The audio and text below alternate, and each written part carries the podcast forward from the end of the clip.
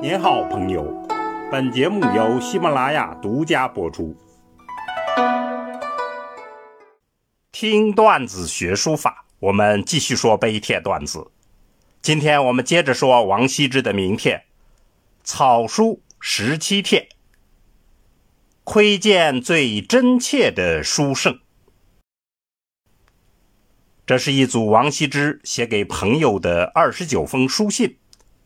历时十四年之久。当年唐太宗将这些书信墨迹收集成一卷，因为卷首有“十七”二字而得名《十七帖》。我们现在看到的是课本，称为会帖，就是汇合而成的帖。这二十九封书信，概括起来，其一是对于亲朋好友的挂念。对子女家人的深情，对邻人的关爱等。其二，是对于遥远的异地文化、古迹、奇闻异事的向往与好奇。其三，是自己的生活，包括种树、服食、照顾老妻等。我们从这些书信里看到的是一个敏感、好奇并弱的王羲之。他的日常生活似乎充满了忧虑与思念，只有谈及向往的人和事，才现出那个我们熟悉的激情、多才、仁爱的风雅之士。这就是最真切的王羲之的原型。我们要理解他的书法，这些书信所透露的人性是最重要的入口。顺便要提示大家的是，网上现在的信息谈到十七帖只谈笔墨，不谈人性，这是舍本逐末的，请大家千万注意。我们就选三封最有代表性的信来读一下。远宦帖，醒别句，足下小大问为慰。看到另外的来信。你家人大小的问候，使我感到很安慰。多分章念足下悬情，家人大都分散在各地，感念你的挂念之情。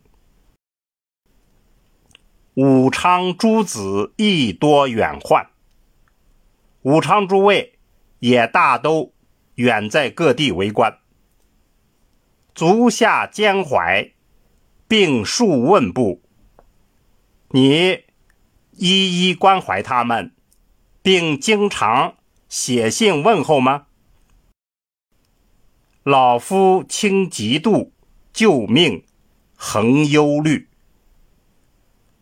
我的老妻近日病重，经常抢救。总是充满了忧虑，余粗平安，其他的事情大致平安。知足下情志，知道你的深情厚谊。另一封游牧帖，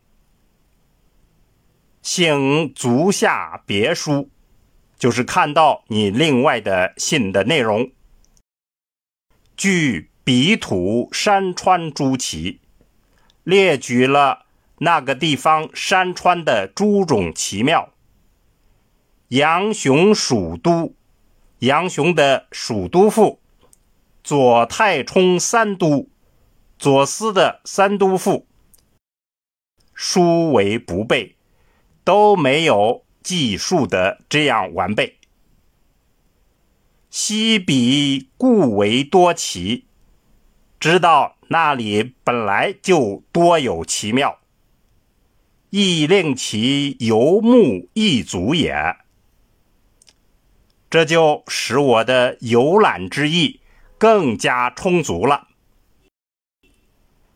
可得果，当告卿求迎，少人足耳。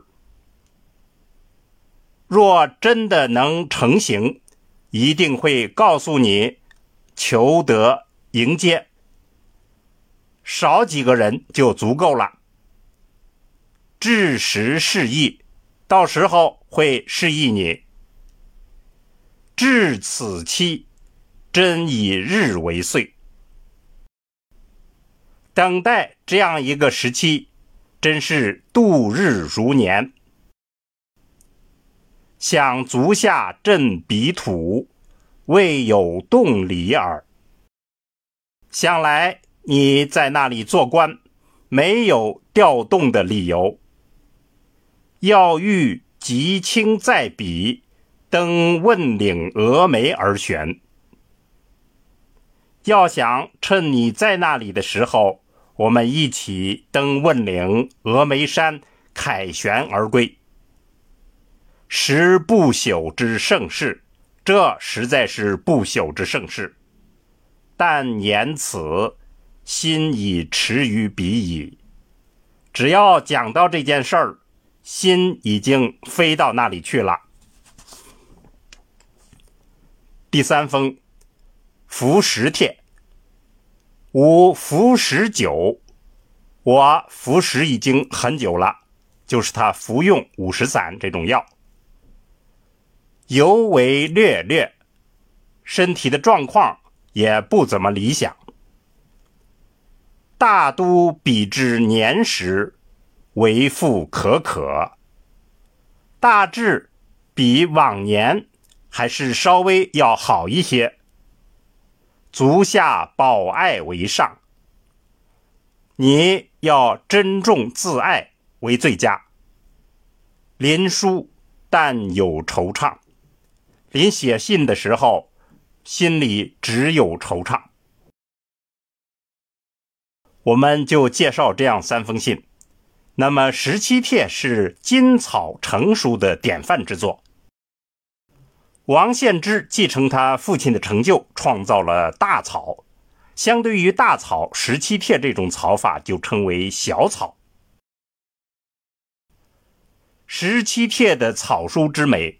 在于王羲之在炉火纯青的晚年，表达他自己的真性情之时，现身说法，展示了中和的审美理想，以及风归自远的魏晋风度。所以历来的书家称此帖为书中龙象，就是书法中的巨龙和大象。具体来看十七帖。我们发现，其一，风神潇洒。这每一篇呢，都如高人雅士悠然漫步，缓缓行进在山阴道上，流畅纵逸，神机实现。其二，法度谨严。后代的草书大师千变万化，腾挪闪跃，然而其骨架结构。笔墨韵致，仍可以看出劲风劲韵，闪烁着十七帖的影子。其三，自在的拿捏。这一封封真性情的书信，自由述说，却因为书圣的深厚功力，中道拿捏而不羁不立，无一笔失误。总而言之。真性情、真风度、真功力，这便是十七帖所展示的书圣的绝活。好，听段子学书法，我们下次再见。